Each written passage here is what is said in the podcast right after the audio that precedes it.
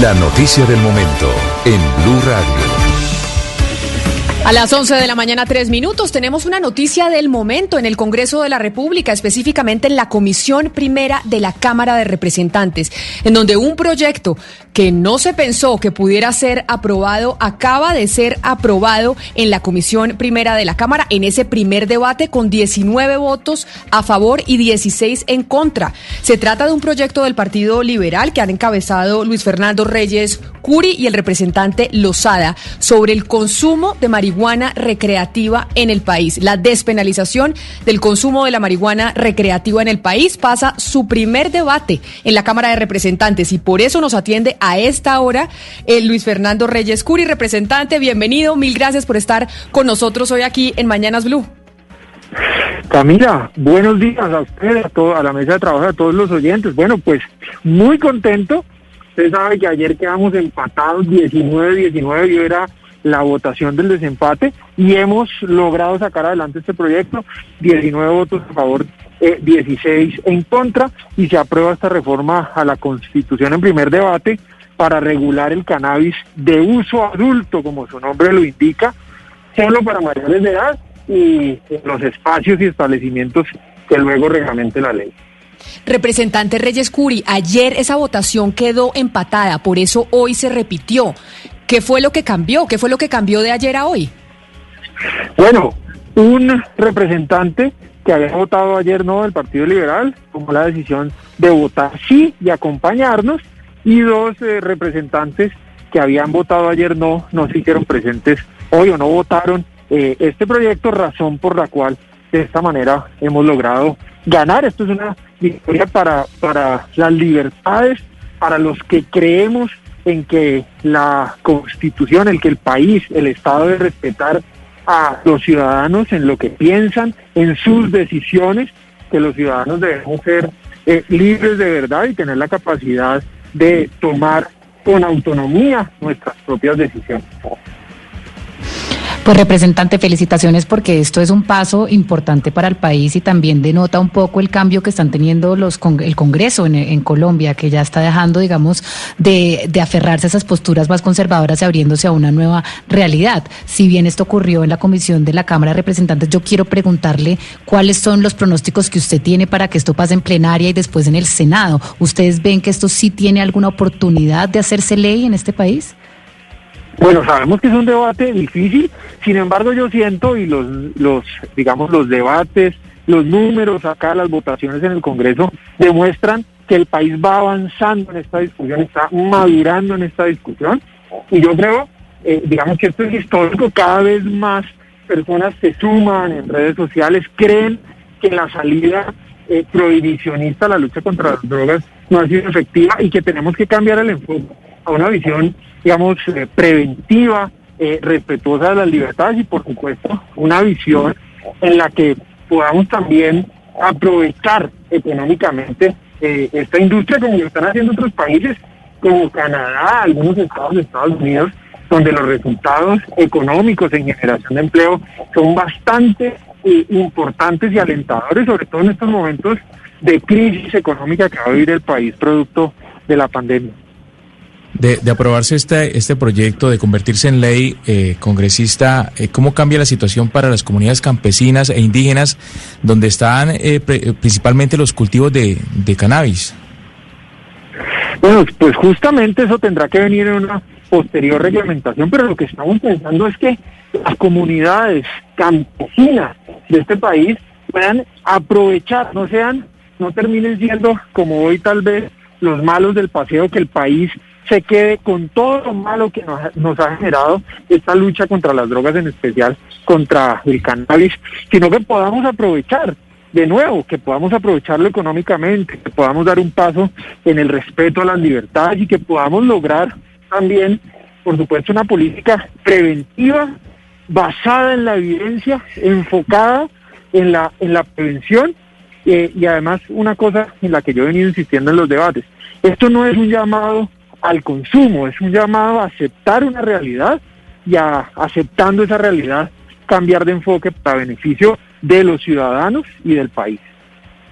Representante, sobre el enfoque del discurso es que le quiero preguntar precisamente porque el discurso oficial actual, el discurso del presidente Duque y de los sectores más conservadores, pues va en contravía de esta propuesta.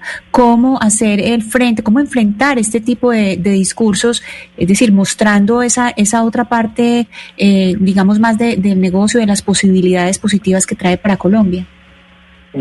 Con evidencia, como hemos dado el debate, nosotros Mire, eh, hemos insistido en que, por ejemplo, sustancias que hoy son legales, como el alcohol y el tabaco, son muchísimo más tóxicas, muchísimo más riesgosas para el organismo que el, el, el, cannabis. El alcohol, por ejemplo, es 114 veces más riesgoso que el cannabis y el tabaco termina matando a la mitad de las personas que lo consumen.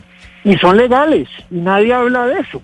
El cannabis tiene muchísimo menos riesgo, por supuesto que tiene riesgos, y hay que sincerar el debate, pero esta discusión la tenemos que dar así, en, eh, a través de, de, los medios de comunicación, de las redes, aquí en el Congreso, pero basados en evidencia. Totalmente de acuerdo. Me sumo a la felicitación de este primer paso en una reforma que tengo entendido es reforma constitucional, como usted nos lo advirtió en una respuesta. Eh, y si el fundamento representante es, entre otras cosas, la libertad, la libertad individual, la libertad de las personas, ¿cuándo podemos visualizar nosotros los colombianos la legalización de todo tipo de sustancias psicoactivas?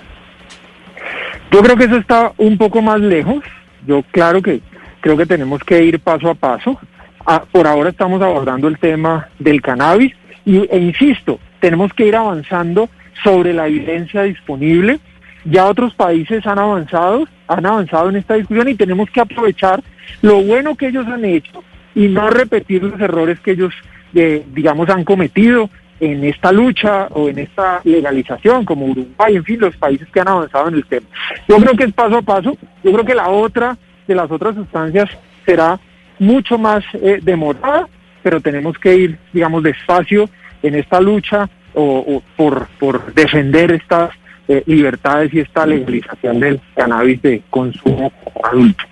Representante Reyes Curi, ya se lo han preguntado mis compañeros, pero me parece importante insistir y además contarle a los oyentes que la Cámara de Representantes en la Comisión Primera pues está integrada por gente joven como usted, por políticos nuevos, no eh, congresistas que llevan ahí 20 años o 12 años, sino que de verdad en la, en la Cámara de Representantes y principalmente en la Comisión Primera sí se ha visto una renovación política. Y por esa razón vemos proyectos como este de la, de la legalización del de marihuana recreativa para adultos.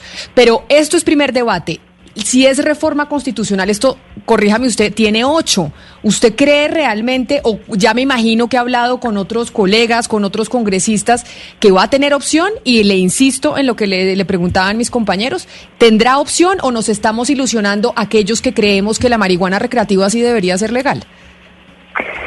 Camila, efectivamente es una reforma a la Constitución, necesita ocho debates, este apenas es el primer paso de ocho.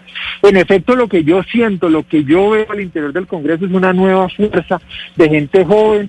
Digamos, esto es, una, esto es un proyecto liberal presentado junto con Juan Carlos Lozada y otros representantes más eh, eh, que se sumaron al proyecto, más de 18 congresistas, y yo veo, digamos, se siente esa esa intención de avanzar en estos temas de libertad. Sabemos, Camila, que es una decisión difícil y que en la plenaria de la Cámara la vamos a tener muy difícil. Pero ya que esto haya pasado hoy y que tengamos esta discusión nacional, es un avance para, para este tipo de proyectos, que el país necesita conocer, que el país necesita avanzar eh, estas, en estas discusiones a través de la evidencia y creo que poco a poco vamos ganándole terreno a una idea que creemos que es la acertada para, el, para nuestra sociedad. Representante Jairo Beltrán, que es un oyente que lo está escuchando en estos momentos, nos escribe a través de nuestra línea de WhatsApp, que es el 301-764-4108, que qué es específicamente lo que cambia dentro de la Constitución, cuál es el artículo que se va a reformar. Porque hoy en día, si usted se quiere eh, fumar un cigarrillo de marihuana, digámoslo así, eso no está, no está penalizado. ¿Qué es lo que cambia específicamente dentro de la Constitución con este proyecto? Camila, cambiamos el artículo 49 de la Constitución que tiene una prohibición expresa de consumo y porte de sustancias psicoactivas. Expresamente lo dice ese artículo. Lo que hacemos es levantar esa restricción para el cannabis de uso adulto. En efecto, lo que ocurre hoy es que a través de sentencias de la Corte Constitucional, digamos, eh, no penaliza la, el consumo o la dosis eh, personal, pero es necesario para avanzar en esta discusión, para avanzar en la producción, la comercialización, digamos, y toda la cadena, levantar esa restricción que existe hoy en la Constitución, que es justamente lo que estamos haciendo hoy en este eh, en esta discusión.